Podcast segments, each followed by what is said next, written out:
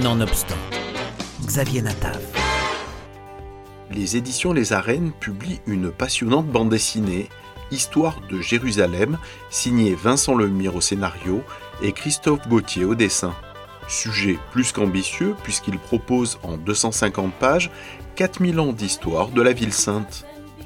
Une chronique où l'image et le texte se combinent harmonieusement pour dévoiler le destin unique de cette cité centrale dans le développement et l'imaginaire des trois grandes religions monothéistes. C'est mon neuvième livre sur l'histoire de Jérusalem, mais c'est ma première bande dessinée. Euh, c'était un projet de, des éditions Les Arènes. L'idée, c'est évidemment de toucher un plus large public. Cette histoire de Jérusalem en BD, euh, elle est faite pour les, je dirais, les 9-99 ans, euh, croyants, non-croyants, de culture juive, euh, chrétienne ou, ou, musulmane, expert ou, ou euh, débutant. Quoi. C'était ça l'enjeu, le, c'était de tenir tous ces, tous ces défis à la fois et de s'adresser à tous ces lecteurs euh, à la fois.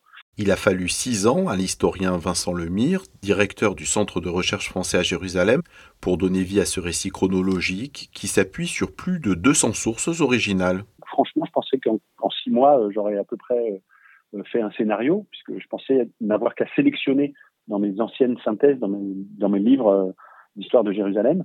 En fait, pas du tout, parce que je voulais faire une vraie bande dessinée avec des, dialogues, avec des scènes, avec des personnages. Et ça, euh, dans, les livres de synthèse d'histoire de Jérusalem, euh, on n'a pas ce qu'il faut.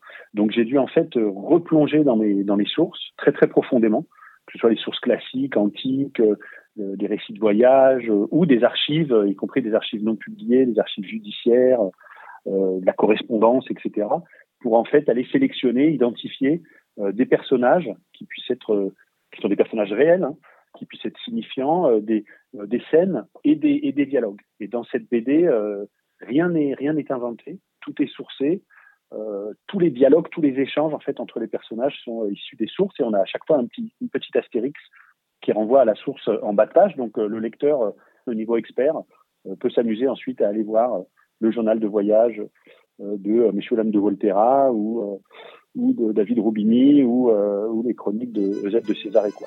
C'est pas évidemment qui a, qui a demandé le, le plus de temps acteurs et témoins, célèbres ou anonymes, toutes celles et ceux qui ont arpenté Jérusalem au fil des siècles racontent ce millefeuille d'influences cosmopolites. Au fil des dix chapitres, le lecteur découvre le rôle du patriarche Abraham, de Jésus de Nazareth, de Saladin, du sultan Suleiman ou encore de Moshe Dayan dans l'histoire de Jérusalem. Tous les personnages de cette bande dessinée n'ont pas le même point de vue sur Jérusalem. Chacun arrive avec, euh, avec son bagage, euh, avec, avec ses attendus, ses, horizons. Un théologien euh, musulman rigoriste n'a pas la même vision qu'un euh, qu'un qu voyageur chrétien, mais un, un, un voyageur catholique n'a pas la même vision euh, euh qu'un qu protestant. Et puis, euh, et puis euh, les communautés ashkénazes et sabbatéens juifs qui arrivent au début du 18e, qui sont d'origine polonaise, n'ont évidemment pas la même vision que, que des juifs, j'allais dire, indigènes, qui sont là depuis longtemps et, et, et, qui parlent les langues locales et qui ont une, une forme de, de judaïsme qui est très très différent. Donc en fait, Jérusalem, c'est un point de rendez-vous vers lequel convergent depuis toujours des gens extrêmement différents. Et, euh, voilà, par cette, attention portée aux sources, aux sources originales, aux sources publiées, aux, archives, en fait, on peut rendre compte de cette pluralité de vue. Puis la deuxième chose, c'est que euh, effectivement, euh, il faut faire la part de, l'histoire factuelle, incontestable, celle qui est sourcée. C'est mon travail d'historien. Mais à Jérusalem, il faut aussi prendre en charge les émotions, effectivement, les fantasmes, les imaginaires, les récits religieux. Euh, pourquoi? Parce que ces, émotions, ces imaginaires ont participé directement à l'histoire factuelle de la ville. Euh, s'il n'y avait pas d'imaginaire, s'il n'y avait pas d'émotion, il n'y aurait pas eu les croisades et euh, la ville euh, n'aurait pas été prise en 1099 et, et, et, la moitié de sa population n'aurait pas été massacrée. S'il n'y avait pas d'imaginaire, s'il n'y avait pas d'émotion, le projet sioniste n'aurait sans doute pas eu lieu et, donc l'histoire du XXe siècle pour Jérusalem aurait été complètement euh, différente.